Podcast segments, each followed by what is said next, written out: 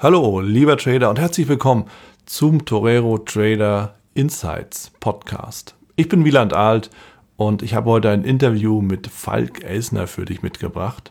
Ich bin für das Interview nach Bad Vilbel gefahren aus Hamburg, um mich mit Falk zu treffen. Wir haben in der Fußgängerzone miteinander geplaudert, bei Kaffee und Kuchen.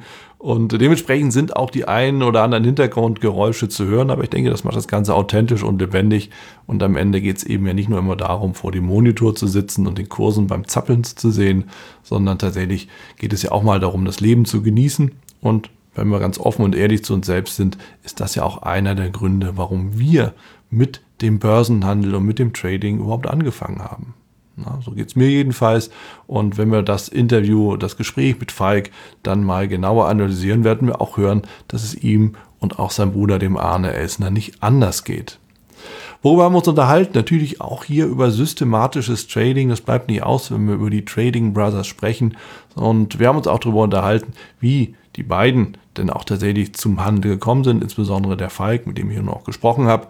Und dementsprechend wünsche ich dir viel Vergnügen beim Hören des Podcasts oder der Folge und vor allen Dingen auch viele Impulse für deinen eigenen Handel.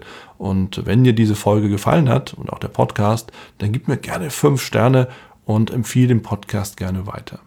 Für alle weiteren Informationen zu den Trading Brothers oder auch zur Torero Trader School, schau einfach die Show Notes und äh, komm auch gerne da auf ein Feedback auf mich zu, wenn du möchtest. Also, wünsche viel Vergnügen, mach es gut und bis zum nächsten Mal. Hier war ein Alt.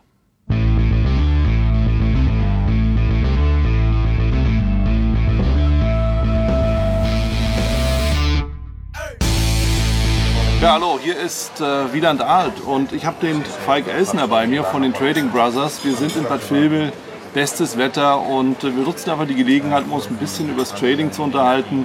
Und ich habe natürlich ein paar Fragen vorbereitet. Erstmal Falk, schön, dass du dir Zeit genommen hast. Ja, danke dir für die Einladung. Hallo. Falk, wir kommen direkt zur Sache. Thema Trading. Ne? Man kennt dich, Trading Brothers, bist schon seit Jahren aktiv in dem ganzen Bereich im Markt. Die Frage ist natürlich, die viel interessiert. Wie bist du überhaupt zum Trading gekommen? Wo liegen die Ursprünge? Ja, das ist eine Frage, die werde ich schon häufiger gestellt. Mhm. Und ähm, ich kann dazu sagen, Aktiv begonnen habe ich meine eigene Karriere 2004, 2005. Da habe ich meine eigenen Konten tagtäglich gehandelt, bin da richtig eingestiegen, aber ich komme aus einer Familie, wo das Aktientrading im Prinzip im Blut liegt. Mein Vater hat das schon in den 80er Jahren gemacht, nicht nur mit Aktien, sondern auch mit Rohstoffen, Terminmarkt, Schweinebauchhälften und so ein Kram. Ja, wirklich gehandelt. Und da kriegt man das natürlich mit. Ich mit meinem Bruder auch. Und ja, wir haben uns dann abends in der Zeit teilweise um den Fernseher gestritten. Ne? Ich und mein Bruder, wir wollten irgendwelche Kinderprogramme gucken, während mein Vater wollte den Teletext lesen. Sehr gut. Und damals konnten wir überhaupt nicht verstehen, was unser Vater da eigentlich machen will. Ja. das war, er war auch angespannt, klar. Ja. Ne? Wenn du investiert bist, willst du wissen, ja, was passiert denn da gerade? Ja. Und wir haben das überhaupt nicht nachvollziehen und wollten halt irgendeine Kinderserie gucken. Jetzt mittlerweile weiß ich ganz genau, wie sich das damals für meinen Vater angefühlt hat. Aber mhm. heute ist eine ganz andere Zeit. Heute hat jeder seinen eigenen Fernseher. Das ist der Vorteil und sein eigenes Telefon. ja. Genau, und dann ähm, hat unser Vater damals sehr wichtig empfunden oder unsere Eltern generell, erstmal eine Ausbildung, mhm. einen Job zu lernen, studieren zu gehen eventuell war der Plan. Ja. Und ähm, das Aktienhandeln bzw. das Investieren des Portfolios war, das kommt, wenn es kommt mhm. oder eben auch nicht. Mhm. Und dann kam 2000 mit dem Finanzcrash. Mhm. Und äh, mein Vater hat es geschafft, damals die Aktienbestände vollständig aufzulösen. Hat dafür Häuser gekauft, aber dann im Wechsel kam dann ähm, der Unterschied zwischen dem, ja, mein Vater hat alles noch mit Bleistift und Taschenrechner gerechnet, wirklich. Es gibt noch Aufzeichnungen, die sind der Wahnsinn. Und dann kam der Computer. Und ich und mein Bruder, Excel und so weiter, wir konnten dann Tabellen, Auswertungen, Chartgrafiken machen. Die waren für meinen Vater noch, ich sag mal, neu. So hat er nie gearbeitet. Und dann haben wir schrittweise das Trading sozusagen übernommen. Ja, und dann 2004, 2005 war dann der Punkt, wo mein Vater selbst gesagt hat, Jungs, macht ihr das jetzt. Ja. ich will nicht mehr mit Millimeterpapier arbeiten. Beratende Funktion das, ja. und das ist auch wirklich wichtig, Leute um sich herum zu haben, die solche echten Crash-Situationen ja. 87 in den 2000 live miterlebt haben. Ja. Da kann man sich dann im Prinzip Know-how holen, echtes Know-how, was man selbst nur als Kind miterlebt hat. Und ja, da muss man eben auch die auch dann hören. Ne? Und ja. wir machen das im Team. Bei Trading Brothers sind wir ja nicht mehr alleine. Wir haben ja. auch den Dr. Norbert Müller dazu genommen. Mhm. Auch seit ewigen Zeiten an der Börse aktiv. Mhm. Und dann kriegt man schon eine gute Basis von bewährten Sachen, die wirklich funktionieren. Ja. Und da haben wir dann den Computer angesetzt und haben gesagt, okay, mit den modernen Mitteln optimieren wir das, was früher funktioniert hat. Das wird jetzt noch mal ein bisschen nachgeprüft und so sind unsere Handelssysteme entstanden. Ah, okay. Würdest du sagen, wenn man das von der Pike auf lernt, also wirklich von klein auf damit aufwächst, ist das ein Vorteil gegenüber jemandem, der das so, naja, wie die allermeisten so um die 30, 20, vielleicht auch 40er Jahre entdeckt? Ein Vorteil ist es auf jeden Fall. Mhm. Man kriegt das mit, man nimmt das im Prinzip mit dem Blut auf und ähm, man hat natürlich auch das entsprechende Kapital. Das darf man ja dann im Prinzip nicht vernachlässigen. Ja. Wenn jemand selbst ähm, sich mal 5000 Euro zusammenspart und sagt, okay, jetzt habe ich ein bisschen Geld und möchte das investieren, ist das was anderes, wie wenn man aus einer Familie kommt, in der einfach schon bestehende große Aktienpositionen am Laufen sind, man schon ja. Dividenden bekommt und irgendwelche Schriebe aus Amerika bekommt, hier, da ist wieder das und das. Ja und man hat das vorher noch nie sowas gesehen. Ja. Natürlich kommt, kann man dann mit solchen Situationen anders umgehen. Auf der anderen Seite soll das keine Hemmschwelle sein, das ist wie ein Sport. Mhm. Wenn man vorher keinen Sport gemacht hat, ist das noch kein Grund, das auch ewig zu lassen. An einem bestimmten Punkt, ja. klar, muss man einfach rein, aber dann ist meine, meine Erfahrung, wenn man das dann eigenständig machen will, muss man auch es ernst meinen, es richtig machen. An der ja. Börse sage ich immer, ist kein Platz für Amateure oder für Hobbytrader. Die werden irgendwann rasiert. Ja. Es geht ums Geld. Dieses Geld wollen andere haben. Unter anderem so Leute wie ich. Ist ja so, ja. ja. Und ähm, da muss man schon wissen, was man tut. Ja. Und man tritt eben an gegen große Häuser, die großen Banken, US-Banken, die haben die besten Trader, die besten Studenten, dran und dran. Ja. Die wissen, was sie tun. Ja. Und da muss man eben wissen, wo sind meine Stärken und Schwächen. Und wirst du sicherlich in den Fragen dann noch drauf eingehen. Ja, viel Material ist auf jeden Fall jetzt schon mal so, so rübergekommen, Pike. Du hattest davon gesprochen, da ist ja jemand, der spart sich so sein Geld zusammen, nehmen wir mal klassisch 5000 Euro. Wer mit dem Trading beginnt, hat oftmals halt genau diese Summe und probiert damit, sagen wir mal böse gesagt, sein Glück an den Märkten. Kann man damit wirklich schon handeln? Ist das so ein, so ein Betrag, den du wirklich auch siehst oder hängst du lieber den Null ran? Also ja, das ist eine Frage. Erstmal, wo will ich überhaupt hin? Mhm. Wenn ich äh, vom Trading leben will, dann muss da nicht nur eine Null ran, ja. sondern als erstes muss erstmal eine richtige Ausbildung, man muss wissen, was man tut ja. und diese Zeit kostet Lehrgeld. Ja, und zwar absolut. mehr als 5000 Euro. Absolut. Da fängt es ja schon mal an. Wenn ich aber, ich sag mal, investieren will, ich will an der Aktie, äh, am Aktienmarkt partizipieren, ich habe 5000 Euro auf dem Depot, dann spricht ja nichts dagegen, auch eine hochwertige Aktie sich ins Depot zu legen ja. und sozusagen sein Vermögen schrittweise auf- und auszubauen. Ja. Also von da sind 5000 Euro, wir sagen immer fast schon das Minimalkapital. Darunter lohnt sich kaum. Man muss ja auch den Broker bezahlen, man muss auch Steuern äh, auf Gewinne zahlen. Unter anderem muss man Daten bezahlen, Informationen, Strom. Computer, was auch immer. Das heißt, wenn man unter 5000 Euro sogar profitabel arbeitet, mhm. das ist aufgesaugt.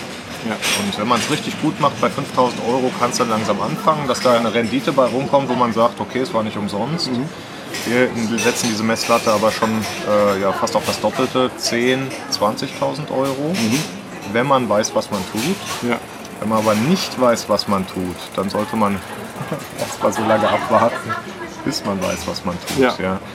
Es ist dramatisch, aber wir kennen, ne, durch unsere E-Mail-Korrespondenz haben wir sehr mhm. viel äh, Kontakt auch zu anderen Tradern, die gescheitert sind. Mhm. Die einfach sagen, hier, ich krieg's nicht auf die Reihe und die haben teilweise so viel Geld verloren. Die kommen überhaupt nicht mehr auf den grünen Zweig. Die müssen da schon ordentlich Profit machen, damit sie überhaupt die Basis, die, die, den Break-Even-Punkt wieder sehen. Und das ja. ist fast schon ein Tipp, den ich sagen will, das mhm. sollte nicht passieren. Ja, ja also Risikomanagement. Gerade als Anfänger da, sich real bewusst machen, was man eigentlich ist, wo die Kompetenzen liegen und dementsprechend das Risiko auch klein halten. Und wenn man dann Wissen, Erfahrung und auch die ersten Erfolge nachweisen kann, kann man das Risiko ja immer noch nach oben hin anpassen. Mhm. Du sprichst mir damit aus der Seele. Mein Risikomanagement ist ja so ein Thema, mit dem ich mich ja schon seit Jahren beschäftige, erwiesenermaßen. Ja, und es ist genau das. Wenn ich nichts kontrollieren kann, das Einzige, was ich wirklich im Griff habe, ist das Risiko. Alleine dadurch, dass ich definiere, wann steige ich aus und wie viel habe ich bis dahin verloren. Das ist das Einzige, was wir im Trading am Markt wirklich in der Hand haben und wo wir absolute hundertprozentige Kontrolle unter normalen Umständen haben. Wenn ich natürlich morgens aufwache und der Markt ist weg, dann habe ich da auch keine Kontrolle mehr. Aber unter normalen Umständen habe ich darauf eindeutige Kontrolle und ich bin bei dir, ja, wenn du das Risiko langsam erhöhst mit deinem Zustand des Wissens, mit deiner Lernkurve, ist dem auch Genüge getan. Und wir sind alle unterschiedliche Menschen. Also das Risiko, das man eingehen möchte, ist eine individuelle Sache. Ja. Es mag sein, ich habe mit meinem Bruder denselben Informationsstand. Wir haben uns das eigenständig beide in derselben Zeit angeeignet ja. und trotzdem unterschiedliches Risiko empfinden. Ja. Ich bin eher der spekulative Typ. Mhm. Ich kann nachts ins Bett gehen und gut schlafen, mhm. wenn ich hochgehebelte Positionen im Markt habe. Ja. Bei meinem Bruder ist das schon wieder ein bisschen anders. Er ist eher der konservative Typ.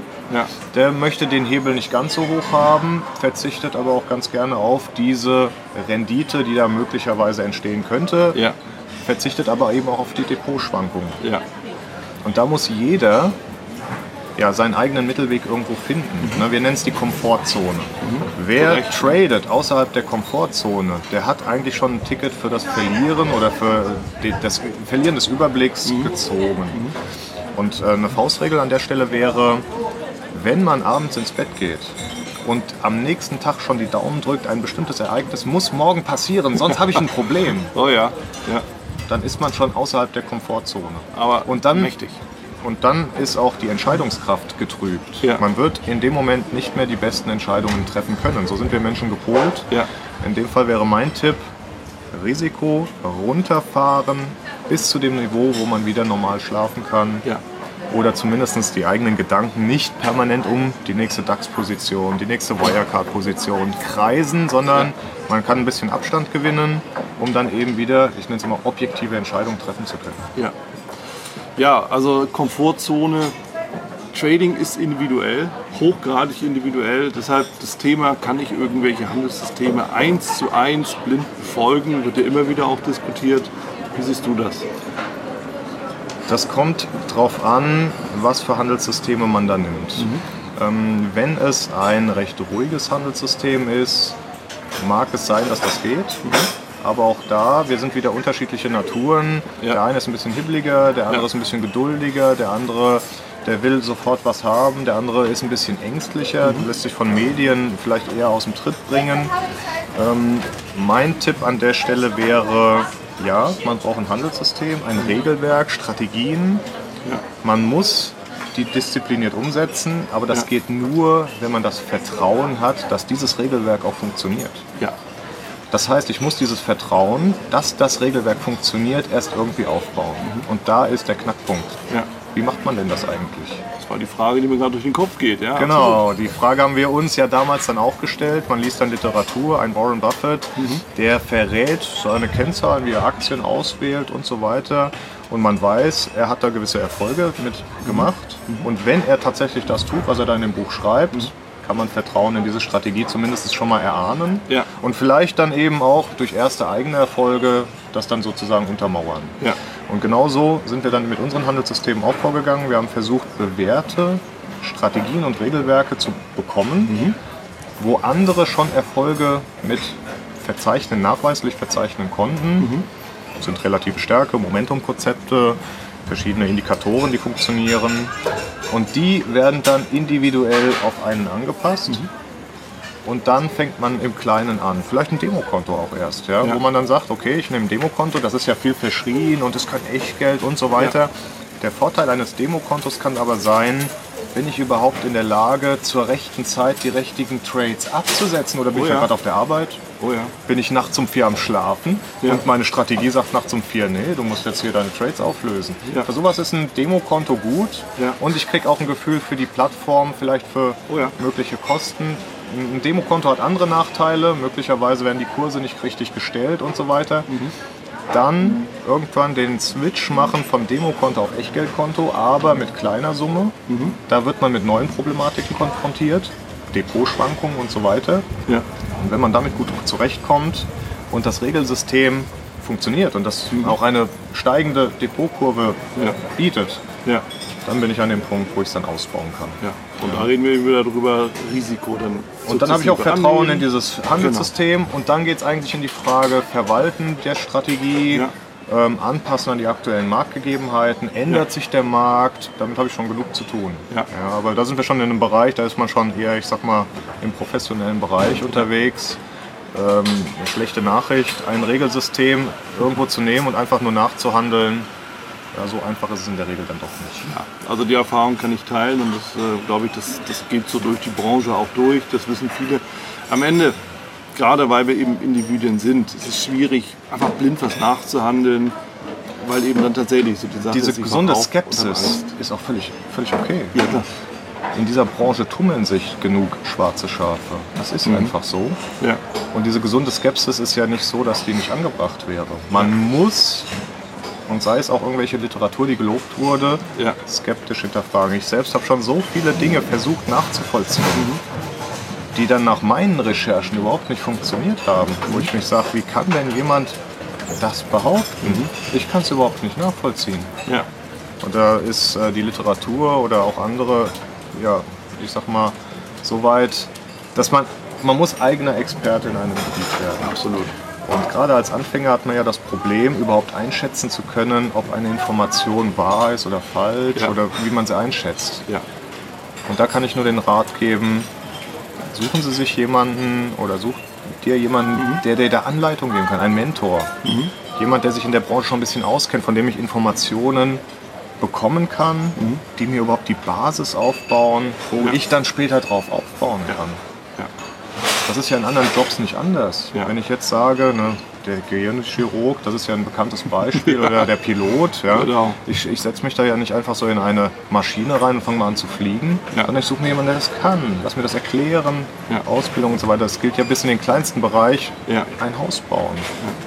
Ich fange ja nicht da an und setze einen Stein neben den anderen, sondern ich suche mir erstmal Leute, die das können. Ja.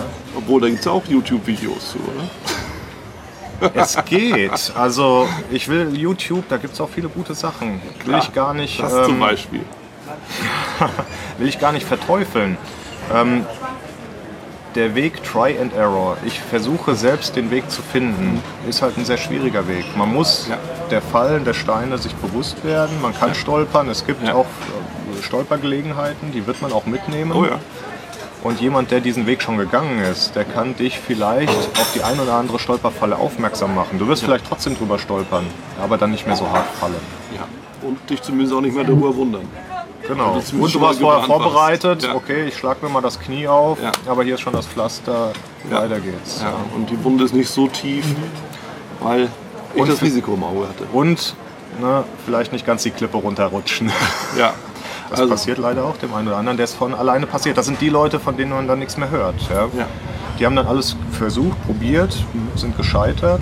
Ich kenne selbst Beispiele, die an der Börse versucht haben, aktiv, auch richtig mit Elan aktiv zu sein. Wir haben an einem bestimmten Punkt gesagt, Leute, ich schaff's nicht, ich habe so viel Geld verloren, ich bin jetzt raus aus dem Spiel. Von dem hört man nichts mehr. Ja, klar. Man hört immer nur von den positiven Beispielen. Ja.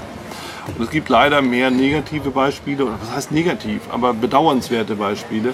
Am Ende, erst wenn ich den Marktplatz verlassen habe, ist das Spiel wirklich vorbei. Das müssen wir natürlich auch mal wieder uns ganz klar sagen.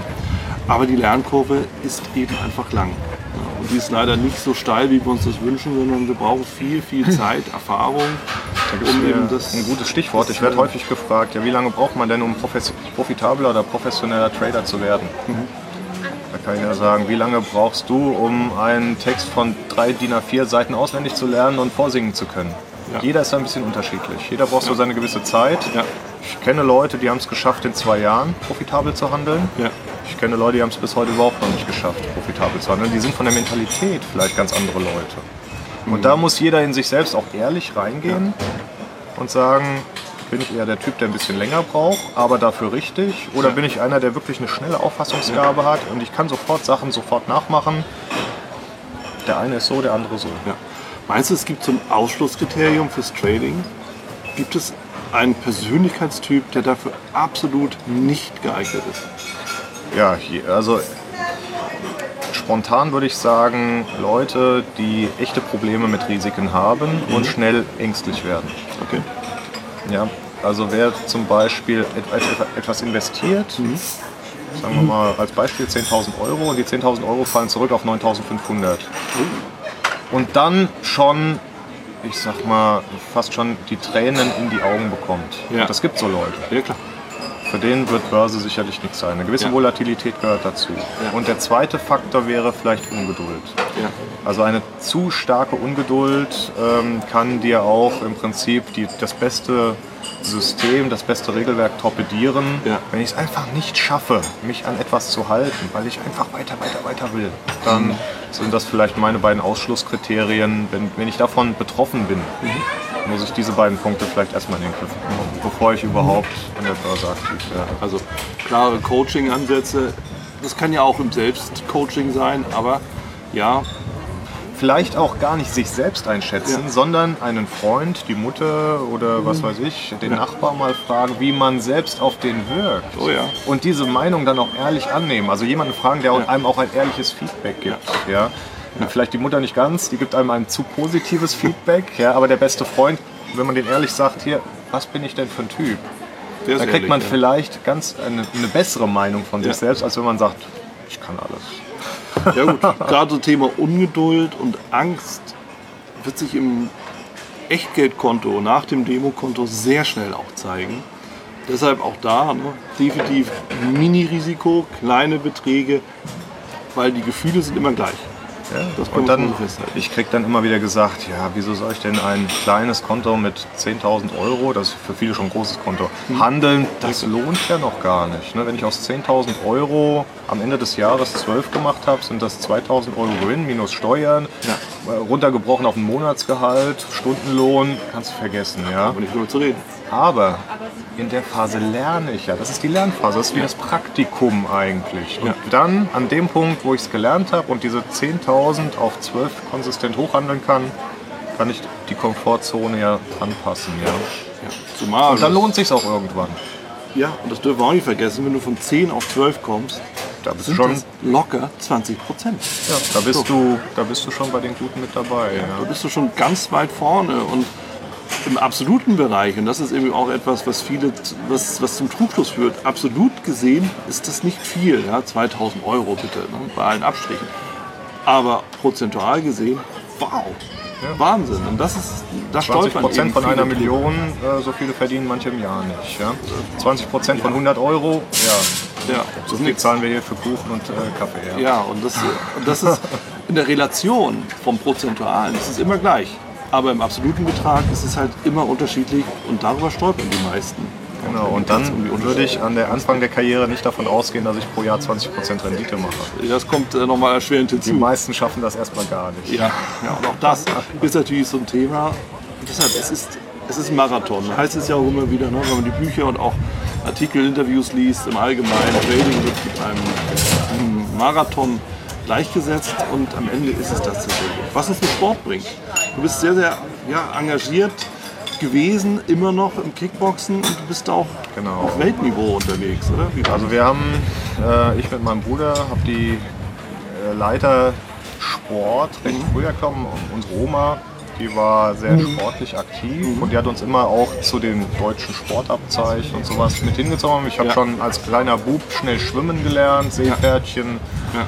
Bronze bis hin zu Gold und den ganzen Kram gemacht. Das war familiär auch wichtig. Und ab einem bestimmten Punkt, das ist ganz lustig, hat meine Mutter gesagt, Falk, jetzt machst du mal einen Tanzkurs. Ja, wie man das so als Junge macht, da war ich keine Ahnung, war ich so gerne 15 hören, Jahre alt Ja, oder so. genau die ich richtige Zeit dafür. Meine Mutter hat gesagt, hier, bevor ich einen Tanzkurs mache, erlerne ich einen Kampfsport. Ja. Und das habe ich dann auch gemacht. Also praktisch Not, Notwehr vor der Notwehr sozusagen. Ja. Ich bin da bei uns, äh, wir hatten dann im Ort, ne, in Massenheim, einen Turnverein. Und in dem Turnverein gab es eine Karate-Gruppe. Da habe ich mich dann angeschlossen. Und diese Karate-Gruppe hat dieses klassische Shotokan-Karate gemacht mit Katas. Da habe ich dann mitgemacht, ein Jahr lang richtig schön engagiert, alle Freunde mit reingeschleppt. Und gesagt, hier, das machen wir jetzt. Ja. Und in dieser Gruppe gab es hinten ex, rechts in der, in der Turnecke, gab es dann drei, vier Leute, die haben Kickboxen gemacht. Die haben dann locker gekämpft, Sparring, mit den Handschuhen, Pratzentraining. Und während ich dann so meine Karateübungen gemacht habe, habe ich immer gedacht, das da drüben, Das ist, das ist eigentlich das, was du machen willst. Und irgendwann habe ich mich dann zum Karate-Trainer, kann ich mich da mal zu denen hingesellen? Also, kein Problem, mach gerne. Bin zu denen hingegangen, sofort Feuer gefangen. Ja, Und ab dem Zeitpunkt, das war wie bei der Börse, ab dem Zeitpunkt habe ich jeden Tag nur noch das gemacht. Gab es kein Halten mehr. Gab es kein Halten mehr. Ja. Da habe ich dann da voll mit, bin da auch drin voll aufgegangen, habe diese Mentalität in mich aufgesaugt. Und wenn man etwas begeistert und kontinuierlich macht, kommen die Erfolge früher oder später von selbst. Ja. Weil du Weltniveau sagst, ähm, ich bin dann auch in den Nationalkader irgendwann aufgenommen worden. Man hat sich hochgekämpft, im Prinzip erstmal ins Hessenniveau, Ja. dann ins äh, Nationalniveau, Ja. dann im Nationalkader hat man im Prinzip auch die Stellung. Es wird in verschiedene Gewichtsklassen unterteilt. Für eine Gewichtsklasse ist man dann zuständig. Das ist dann halt dein Platz. Den muss man dann eben auch international vertreten. Ja. Ja, und da war ich dann über zehn Jahre ziemlich aktiv und auch erfolgreich. Ja. Also ja, und da habe ich im Prinzip, um bei der Börse zu bleiben oder Parallelen mal zu finden, da kriegt man viele grundlegende Fähigkeiten beigebracht, die an der Börse genauso Ja. wichtig sind. Ja. Disziplin, sich an etwas halten, sich einen Plan machen. Wenn es mal nicht so läuft, auch Durchhaltevermögen. Oh ja. Ja. Aber eben auch das richtige Wissen, die richtige Technik sich anzueignen, um überhaupt realistisch bestehen zu können. Ja. Ich sage den Leuten immer ganz gerne, es ist ein Unterschied, wenn du ein Buch übers Boxen gelesen hast und das auswendig kannst und am nächsten Tag mit dem Klitschko in den Ring reinsteigst. Aber theoretisch ich doch gut gerüstet. Theoretisch mag es sein, dass du das vielleicht sogar besser kannst als der Klitschko, aber ich sag dir, das wird ein kurzes Vergnügen. Immerhin. Ich schätze deine Chancen auf unter 20 Sekunden, ja. Ja. Das ist dann der Profi im Vergleich zu einem Amateur, der meint, er hätte mal ein gutes Buch gelesen, er weiß Ja. jetzt Bescheid. In der Börse ist das ähnlich. Ich Ja. lese ein Buch, habe eine Strategie gelesen von einem Warren Buffett, Mhm. Graham, Manga, wen auch immer und sage, okay, ich steige jetzt in den Ring rein.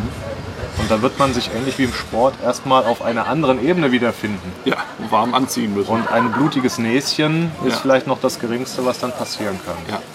Ja. Und genau so gehen wir das im Prinzip auch an. Ich sage im Sport immer, das Sandsacktraining, was Mhm. im Kampfsport normal ist, ist ein bisschen wie das Demo-Trading an der Börse. Ja. Kein professioneller Boxer würde sagen, Sandsacktraining macht doch gar keinen Sinn. Brauche ich doch nicht. Ich habe doch Ringerfahrung. Ja. Die trainieren alle regelmäßig am Sandsack. Sparring auch. Ja. Im Sparring, wo ein Ka- Gegner nicht wirklich 100% dir immer eine auf die Nuss gibt, wenn du mal einen Fehler machst, das ist wichtig. Ich muss meine Fähigkeiten intakt halten Ja. und so sollten wir auch Börse sehen. Man muss im Fluss bleiben, man muss sich darauf konzentrieren, man muss seine Fähigkeiten trainieren Ja. und dann sukzessiv langsam sich dem Niveau anpassen, auf das man eigentlich will. Will ich auf Weltniveau handeln Ja. oder, oder kämpfen? Ja. Bleibe ich auf Regionalniveau? Ja. Ja. Und okay. es gibt in meiner Sportkarriere habe ich genug Leute kennengelernt, die voll Enthusiasmus jahrelang den Sport betrieben haben, aber eben nicht in die Weltspitze gekommen sind. Mhm. Im Sport, K.O.-System ist es so, es kann nicht jeder Weltmeister werden. Es werden pro Jahr Häufig, ja. Pro Gewichtsklasse einer. Ja. Und dann ist es natürlich äh, schwierig, wenn ich die Messlatte auf, auf Weltmeister setze Ja. und wahrscheinlich scheitern werde. Es gibt nicht viele, die Weltmeister werden. Wenn ich die Messlatte aber ein bisschen runter senke, ist mein Enttäuschungspotenzial auch riesig. Jetzt will ich keinem sagen, setz deine Messlatte zu tief an. Nein, nein, nein, nein, nein, auf keinen Fall. Realistisch Ja. und vielleicht auch ein bisschen drüber, damit man auch ein bisschen gepusht wird. Ja. Ein Mentor vielleicht als Vorbild, das wäre der Trainer dann im Sport, ja, der dann einem wirklich auch sagt, hier, diese Fähigkeiten hast du jetzt, das kannst du mal probieren, der dir aber auch im richtigen Moment den Rat gibt, das lass mal lieber vielleicht bleiben. Ja, wenn du das jetzt probierst, das gibt eine blutige Nase, Ja. das solltest du vielleicht noch nicht machen. Ja. Wow, also tolle Analogie, also zwischen Sport, Kampfsport, Börse, Börsenhandel. Mir ist so ein Begriff durch den Kopf gegangen und der lautet Aufstehen bis zum Schlussgong. Ja, Oder das ist ganz, ganz wichtig. Ja, Im Fußball, um einen anderen Sport zu nehmen. Das Spiel ist dann zu Ende, wenn der Schiedsrichter abpfeift. So, und nicht vorher. Und wie viele. Mannschaften haben in den letzten 90 Minuten Weltmeisterschaften und sowas dann doch noch ein Gegentor oder den Siegtreffer kassiert? Ja. Kurz vor Schluss, ja. Im Kampfsport ist es der Lucky Punch, der kann bis zum Schluss kommen. Wenn ich in letzter Minute im Prinzip die Deckung fallen lasse, weil ich so ein toller Typ bin und den Lucky Punch kassiere, dann ist Feierabend. Und dann auch erst, wenn es in der letzten Sekunde passiert. Ja. Und das ist an der Börse genauso. Solange du im Markt drin bist, kannst du im Prinzip bist du in einem Risiko ausgesetzt. Und erst wenn dieses Risiko raus ist, du dich an die Seitenlinie gestellt hast, Ja. dann kannst du die Deckung fallen lassen. Ja. So ist es einfach. Und ich finde es auch wirklich schön, ähm, auch so dieses Thema mit den verschiedenen Niveaus, auf denen du arbeitest oder arbeiten kannst im Sport und an der Börse. Und das ist genau das. Wenn ich mich als Amateur nach dem Buch über Boxen mit dem Klitschko zusammensetze, habe ich einfach den Schluck zu viel aus der Pulle genommen. Klarer Fall. Dann gehe ich unter. Das ist das Risikomanagement. Ich muss wissen, mit wem ich mich einlasse. So, klarer Fall. Und äh, ich kann dir sagen, wenn du das in einem äh, Trainingsumfeld machst, dann wird Ja. natürlich dieser Klitschko im Prinzip mit dir Gnade vor Recht walten lassen. Der weiß ja, Ja. du bist ein Anfänger. Wenn es aber um eine 100 Millionen Börse gehen würde, Ja. Dann sagt er sich nicht, dich schon nicht wieder. Dann sagt man, du bist doch selbst dran schuld. Wenn du jetzt hier in den Ring steigst Ja. und du bist für mich ein lockerer, einfacher Gegner, dann ist das dein Problem. Es geht jetzt um diese Börse Und die ist meine. und die gebe ich dir nicht. Du musst Ja. an mir vorbei. Ja. Und an der Börse, wenn ich mit echtem Geld reingehe, dann Ja. geht es um dieses Kapital. Punkt. Und da kommt auch keiner und sagt, "Hier, das tut mir aber leid, dass ich dir gerade wehgetan habe. Nein, das sagt dir keiner. Das ist den allen egal. Ja? Ja. Zumal es anonym ist. Ja, das muss man auch sagen. Ne? Da wir sehen ja nicht unsere Gegenparts und die sehen uns nicht und deshalb macht es natürlich nochmal. Das Gute ist aber, und das ist vielleicht sogar besser als im Sport, an der Börse kann ich mich auf Situationen viel, viel besser vorbereiten Ja. als im Sport. Ja. Im Sport hat man immer noch die Tagesform oder auf einem Wettkampf, äh, jemand ist verletzt oder nicht. Ja, und man weiß nicht ganz genau, welchen Gegner man eigentlich als nächstes bekommt, aber man weiß, wer wäre eigentlich der beste Gegner, der so auf mich zukommt. Das habe ich an der Börse auch nicht, aber ich habe Statistiken, Auswertungen, Ja. ich habe ähm, äh, Datensätze, mit denen ich arbeiten kann. Ja. Ich kann mich auf Situationen vorbereiten. Ich kann gucken, wie ist das in der Vergangenheit so ungefähr abgelaufen, womit habe ich zu rechnen. Vielleicht rechne ich mir die schlimmste Position oder die schlimmste Situation noch mal ein bisschen schlechter, als sie in der Realität war, um mich auf diese Situation einzustellen. Äh, Mit anderen Worten, ich kann mich an der Börse auf gewisse Situationen besser, also aus meiner Sicht, besser vorbereiten als dieser Unsicherheitsfaktor im Sport. Da weiß man nicht, ist der nächste Gegner, hat er den Tag seines Lebens Ja. oder ist gerade heute nicht sein Tag. Ja? Das Thema, was, was mir noch durch den Kopf geht oder was mich noch beschäftigt, ist, eure Systeme sind ja nicht wirklich an charttechnischer Analyse ausgerichtet. Gar nicht. So, was aber zwangsläufig immer wieder mit Trades verbunden ist, und das ist eine Frage, die auch viele beschäftigt. Wenn ich eine Position eröffne, wann gehe ich denn raus? Thema Stop-Loss, Risikobegrenzung. Aber auch das ist nicht so das, womit ihr arbeitet. Wie begrenzt ihr das Risiko? das würde ich anders sagen. Also wir haben auch Stop-Loss. Ich nenne es eine Stop-Loss-Technik. Ah, Es okay. gibt ja unterschiedliche Stop-Loss-Techniken. Ja. Die meisten arbeiten, wir nennen es mit dem fixen Stop-Loss. Mhm. Man zieht irgendwo, man kauft eine Aktie für 100 Euro, sagt, ich will 10% Risiko eingehen, Ja. macht den Stop-Loss auf 90 Euro. Der fixe Stop-Loss. Ja, Das heißt, wenn die Aktie von 100 auf unter 90 fällt, ist sie ausgestoppt, bin ich raus. klassisch. Der klassische Stop. Es gibt aber andere Techniken. Mhm. Es gibt zum Beispiel die Stop-Loss-Technik, einen Zeitstop, wo ich sage, ich kaufe jetzt die Allianz für 100 Euro und gebe der ganzen drei Wochen Zeit. Wenn Ja. sie im Plus ist, lasse ich sie laufen. Wenn sie im Minus ist, fliegt sie raus. Das wäre Ja. der Zeitstop. Ja. Ist auch eine gängige Technik. Kann man Ja, statistisch absolut. auswerten. Dann gibt es die quantitativen Stops, Mhm. wo man sagt, ich nehme einen Indikator. Wenn der Indikator, also ich kaufe die Allianz für 100 Euro Mhm. und wenn der Indikator XY in aufs Rot oder unter eine bestimmte Schwelle kippt, dann verkaufe ich die Position, egal wo sie gerade steht. Und wir arbeiten mit diesen quantitativen Stops. Das heißt, wir schauen schon auf die Positionen, aber diese Indikatoren, die wir verwenden, orientieren sich nicht an Chartlinien oder an irgendwelchen, ja, an irgendwelchen anderen Dingen, sondern in der Regel immer an der Preisentwicklung. Ja. Wir schauen an der Preisentwicklung in der Regel auch im Vergleich zu einem Gesamtmarkt, ob eine Aktie sich gut oder schlecht entwickelt. Und wenn sie eine gewisse relative Schwäche entwickelt, wird sie ausgestoppt. Dann wird sie ersetzt durch eine andere Aktie. Oder ne, umgekehrter Fall, wenn eine gewisse Aktie eine gewisse Stärke, ein Momentum zeigt, Ja. und eine andere Aktie verdrängt. Ne, weil wir wollen immer die stärksten Aktien im Depot haben, wird eine andere ausgestoppt. Ja. Ne, Wir nennen das dann einen systematischen Stop-Loss. Also kein Hardstop in dem Sinne. Genau, diesen harten Stop, den verwende ich eigentlich nur noch bei mir im, im sehr kurzfristigen Trading. Da ist das Ja. durchaus ein sehr, sehr probates Mittel. Klar. Wenn man aber mittel- bis langfristig handelt, Ja. da wird man relativ schnell feststellen, dass dieser fixe Stop-Loss, und da sind wir wieder beim Sport und der Analogie, wenn ich weiß, wo deine Schwächen sind, dann werde ich die ausnutzen. Wenn ich weiß, wo deine Deckung auf ist, dann werde ich genau diese Stelle attackieren. Ja, klar. Und wenn ich mir über meinen Stop-Loss der Welt verkünde, wo ich meine Position verkaufen möchte, dann ist es doch ein gutes oder ein leichtes für mich, diese Position so anzuhandeln, dass ich sage, okay, dann gib mir doch bitte die Position für diesen Preis. Das muss man sich mal überlegen. Man Ja. wurde, hat früher einfach gesagt, das ist nicht möglich. Eine Einzelposition, ein Einzelmensch hat nicht die Marktmacht, den Markt so zu manipulieren, um an diese Stelle ranzukommen. Und ich sage, das hat sich geändert. Es gibt heute so, so starke Marktteilnehmer, Ja. die sagen, 10% in einer Einzelaktie, kein Problem. Wenn Ja. das im richtigen Moment gemacht wird, dann geht die Aktie da runter. Und Ja. wenn du dann deinen Stop-Loss dahingesetzt hast, Ja. dann gehört deine Aktienposition plötzlich jemand anders. So, das sind so die Spikes, wenn wir über eine Long-Position sprechen, geht durch die Unterstützung durch, löst den Stop-Loss aus, Stop-Loss-Fishing geht wieder hoch das, ja. und hinterlässt einen sauberen und schönen Hammer. Ja, beispielsweise. Zum Beispiel. Das kann auch über mehrere Tage gehen. Ja, ja. Short-Attacken oder sowas. Ja. da wird richtig auf eine Aktie draufgeprügelt. Die geht dann 30, 40 Prozent runter. Da wird fast jeder weggestoppt, der einen fixen Stop-Loss hat. Wer setzt seinen Stop-Loss schon 40 Prozent weg vom Einstand? Klar. 15 Tage später ist sie wieder auf Einstand oder sogar auf Allzeithoch. Aber deine Position gehört nicht mehr dir, Ja. sondern jemand anders. Der Verlust gehört dir dann aber. Genau. In solchen extremen Fällen, muss ich sagen, werden wahrscheinlich auch wir mit unseren systematischen Stop-Loss irgendwann weggestoppt. Ja. Aber es geht ja um das Beispiel. ne? Wenn eine Aktie, ich sag mal, um 10, 12 Prozent einbricht in einem schwachen Gesamtmarkt, halten wir diese Aktienposition viel eher im Depot Ja. Ne, und profitieren dann im Prinzip auch wieder von der Erholung Ja. und werden nicht mehr ärgerlich weggestoppt.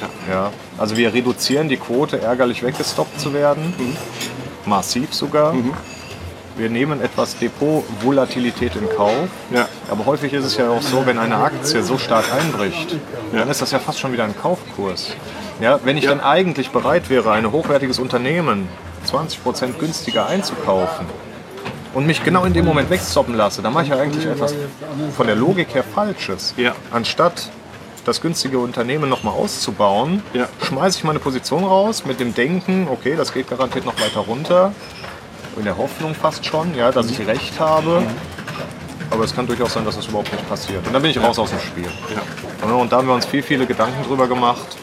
Ähm, und um den Bogen zu machen zum Risikomanagement. Wir schalten auf jede Strategie, die wir fahren, noch einen übergeordneten Filter. Dieser Filter ist dafür zuständig, Markttrendwenden zu erkennen. Das heißt, wenn ich eine Position habe, die trotz Rückgang im Depot bleibt und nicht ausgestoppt wird, aber die Marktsituation trübt sich ein, das Risiko steigt, dann sagt der Filter, jetzt gehst du raus. Ja. Das heißt, wir haben sozusagen ein zweites Sicherheitskriterium, das sagt, an der Punkt musst du vom Gas gehen Ja. und die Position wird aus ganz anderen Gründen ausgestoppt, weil vielleicht der Gesamtmarkt gerade schwach ist.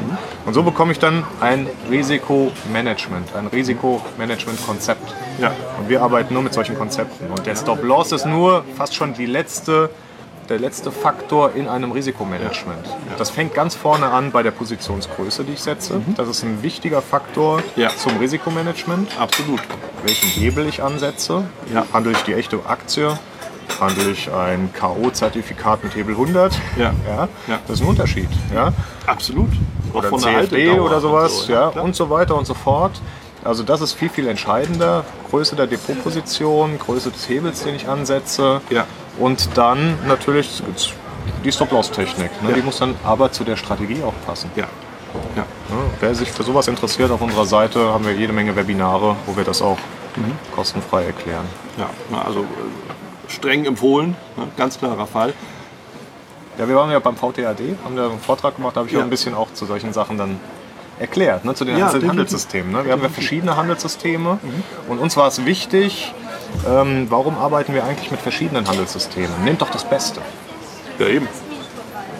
Das, die, die Wahrheit ist, alle Handelssysteme haben Stärken und Schwächen.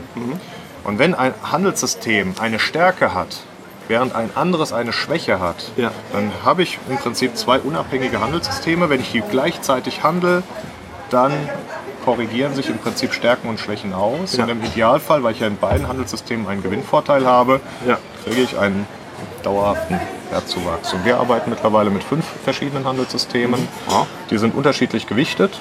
Spekulative Handelssysteme, fundamentale Handelssysteme.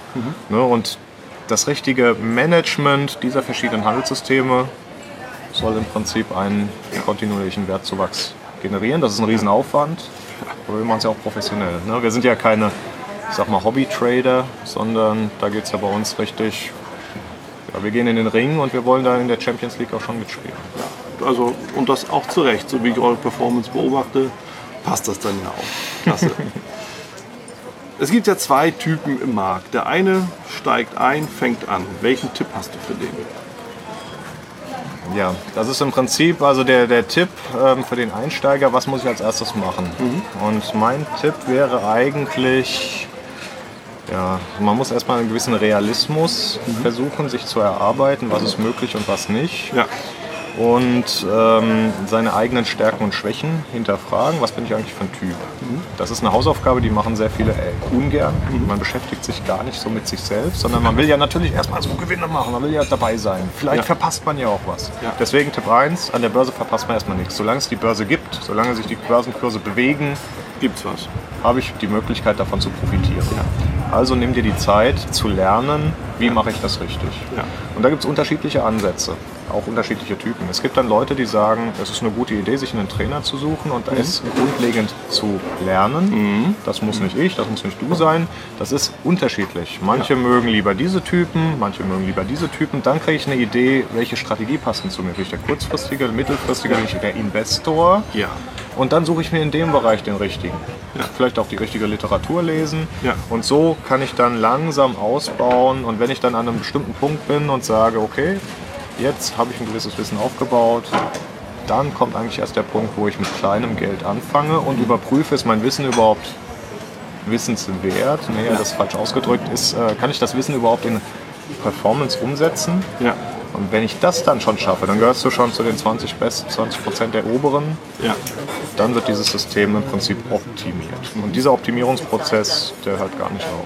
Ja. Was zugleich eine Empfehlung für einen erfahrenen Trader-Investor Genau, ist. das heißt nicht, dass man den eins zu eins kopieren muss, aber um erstmal sozusagen ein Fundament zu legen, sollte man sich als Orientierung erstmal jemanden suchen. Und wenn man dann ein bisschen Know-how aufgebaut hat, dann kann man schwarze von weißen Schafen auch viel, viel besser unterscheiden. Ja.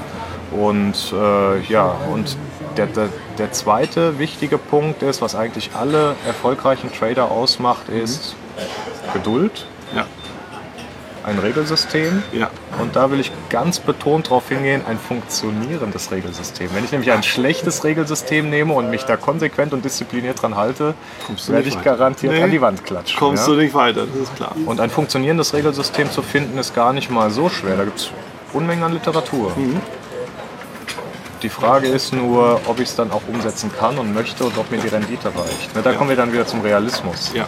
Will ich morgen Millionär sein? Das wird eher schwierig. Oder will ich kontinuierlich meinen Wert ausbauen, mein Vermögen verwalten ne? und vielleicht dann irgendwann auch, wenn eine Chance sich bietet, die dann auch richtig nutzen? Ja. Ja. Und so gehen wir vor. Ne? Also der Markt, wir können ihn nicht beeinflussen. Aber manchmal bieten sich Chancen. da kann man dann richtig zulangen. Ja. Aktuell haben wir so welche Märkte. Zurzeit brummt Es wird auch wieder Märkte geben, da wird es weniger Chancen geben. Da muss man versuchen, dann eben sein Kapital zu erhalten, möglichst wenig wieder abzugeben, möglichst viel Pulver trocken halten. Ne? Der Markt geht in Trendphasen, sägezahnförmig. In den Auszahlungs-, in den Trendphasen profitieren und in den, ich sag mal, Korrektur- oder äh, Rückgangsphasen möglichst wenig verlieren. Das hört Cool sich leicht bleiben, an. Das Chancen soll das. Regelsystem, das Handelssystem im Prinzip für dich leisten. Klasse. Also Im Endeffekt, ja, darum geht es. Und das sind, glaube ich, auch so Empfehlungen, die gelten ja nicht nur für Einsteiger, gelten auch nicht nur für Erfahrene, der zweite Trader-Typ, sondern im Endeffekt gelten durchgängig. Ja, Immer. Bis zum letzten Trade, den wir jemals aufsetzen werden. Ich kenne genug Profi-Trader, die von sich selbst aus sagen, sie sind erfahren, die sich gerade im letzten Jahr oder in den letzten zwei Jahren massiv ruiniert haben. Wir haben gerade diese Null-Zins-Politik. Die Märkte werden durch Liquidität in den Himmel geschossen. Ja. Und wer sich knallhart an sein Regelsystem gehalten hat und geschortet, geschortet, geschortet hat, hat sich ein richtig blutiges Näschen geholt. Klar. Nicht, weil er ein falsches Regelwerk hatte, sondern wir hatten gerade eine Sondersituation. Ja, Und die hat einfach sozusagen einen Drawdown in dein Handelssystem gebracht. Das war offensichtlich, du bist ja bekannt, medial. ja. Jo, aber wenn dich das eben deinen Hals kostet, dein Genick dadurch bricht, dann ist eben schlecht. Ja, das heißt, das passiert auch. Profis. Auch Profis müssen sich regelmäßig hinterfragen. Deswegen arbeiten wir zum Beispiel bei TB, Trading Brothers, auch nicht als Einzelpositionen oder Einzeltrader, sondern im Team. Mein Bruder ist angehalten, dann, wenn ich zu euphorisch werde, auch mich mal wieder ein bisschen runterzuholen. ja. Und umgekehrt, wenn mein Bruder so ein bisschen lethargisch sagt, Leute, muss man im richtigen Moment auch wieder mal ein bisschen den Tritt in den Hintern machen und sagen, nee, nee, jetzt ist eine gute Phase. Ne? Ja. Und dann haben wir noch meinen Vater, dann haben wir den Norbert noch dazu genommen, den Klaus als Algorithmen-Techniker haben wir noch mit dazu genommen, um einfach die Marktsituation gut einzuschätzen und selbst ein Feedback für sich selbst zu bekommen. Ne? Dann kennen wir noch verschiedene andere Trader, unter anderem wir beide, man kann sich unterhalten, wie läuft es denn gerade. Ja, und dann kriegt man ein gutes Feedback. Ne? Ja, also und ja, wer letzten Endes nicht so auf so ein Team zurückgreifen kann, kann sich natürlich auch ja, in den Communities, in den Foren oder halt in den Gruppen entsprechende Gleichgesinnte suchen, um sich mit denen auszutauschen. Denn so wie ich euch auch kennengelernt habe, so wie du es auch gesagt hast, ihr habt verschiedene Charakterstärken dann in den Teams oder in, in eurem Team, wo ihr euch eben gut ergänzt. Und ich finde, das ist nochmal ein wichtiger Punkt, eben um dauerhaft wirklich erfolgreich zu sein. An der Stelle will ich aber noch mal kurz anmerken, gerade das Thema ähm, Social Media, Netzwerke, Foren. Ich habe ja mit meinem Bruder selbst Foren auch aufgebaut. Gerade wenn man im Netz unterwegs ist. Es gibt sehr, sehr viele, die sich profilieren wollen und im Prinzip reinschreiben in so ein Forum, Ja. im Prinzip eigentlich, wie sie sich selbst sehen wollen. Ja. Und das kann gerade Neulinge an der Börse irritieren. Man ist plötzlich mit Leuten konfrontiert, die eigentlich nur gewinnen. Die ganze Zeit perfekt sind, immer Ja, die ja. Situation richtig abschätzen und auch noch die Zeit haben, das permanent auf Facebook, Twitter, was weiß ich, wo zu kommentieren. Wahnsinn. Da, da, da sagt ja der gesunde Menschenverstand schon Vorsicht. Ja, absolut. Deswegen auch da eine gesunde Skepsis erhalten. Ja. Vielleicht nicht solche Sachen zu persönlich nehmen. Es gibt gute Beiträge, versuchen die Inhalte für sich raus zu extrahieren, die einen weiterbringen, aber versuchen da zu unterscheiden, wer sich profilieren möchte, wer da, ich sag mal, den dicken Max gerade markieren will, um der Welt zu zeigen, was er dann doch für ein wichtiger, toller Typ ist. Ja, davon wimmelt das Internet. Ja. Und ich glaube, Falk, diese Empfehlung kann man ja nicht nur fürs Trading nehmen, sondern auch für viele Bereiche, die wir im Internet mal so anschauen. Es gibt eben nicht nur Hochphasen, es gibt auch Tiefphasen und da sollte man auch offen und ehrlich genug sein, eben auch die zumindest mal anzumerken. Man muss ja nicht alle Details nennen, aber dass es eben nicht immer nur steil bergauf geht, glaube ich, das ist uns allen bewusst und äh, dementsprechend ist das auch noch fair, das eben auch mal dann anzukündigen oder auch zu sagen und auch damit umzugehen, offen damit umzugehen. Natürlich, der Umgang an der Börse sagt man, der Umgang mit Verlusten. Ja, der gehört dazu. Ja? Es ist einfach so wie in jedem Handwerk. Ne, Das machen sich nur viele gar nicht so bewusst. Ich sage immer das Beispiel einer Pommesbude. Wenn ich eine Pommesbude habe und den Leuten Burger und Pommes frites verkaufen möchte,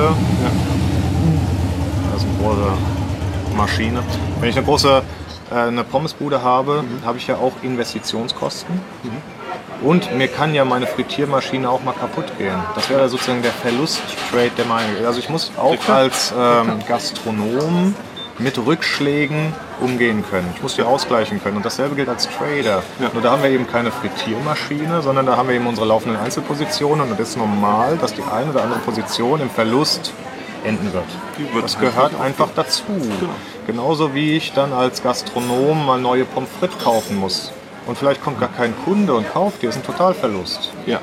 Wenn ich meine Pommes nicht verkaufen kann, weil gerade draußen Regenwetter ist, ist das ein Totalverlust. Das macht man sich gar nicht so bewusst. An der Börse, wenn das Wetter nicht stimmt, ja, dann verdiene ich in dem Moment erstmal gar nichts. Ja? Ja.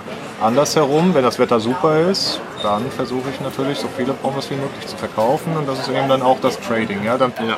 sollte man auch das Ganze mitnehmen und dann lese ich auch ganz gerne den Spruch, an Gewinnmitnahmen ist noch keiner gestorben. Da will ich ein bisschen einschränken. Wenn du ein Trendfolger bist und zu viele Gewinnmitnahmen machst, ja, dann beraubst du dich deines Gewinnvorteils. Der, der, der Trendfolger gewinnt seinen Gewinn durch den Trend. Und wenn der Trend mal läuft und ich den permanent abschneide, dann wirst du über kurz oder lang einen Verlust oder pleite gehen. Klar. Ja? Deswegen mein Tipp nochmal an der Stelle, nimm dir dein Regelwerk, mach einen sogenannten Backtest, eine Rückrechnung historischer Daten, ob das, was du tust, überhaupt funktioniert. Wenn das nicht möglich ist, dann kümmere dich erstmal darum, das überhaupt möglich zu machen, an solche Informationen ranzukommen.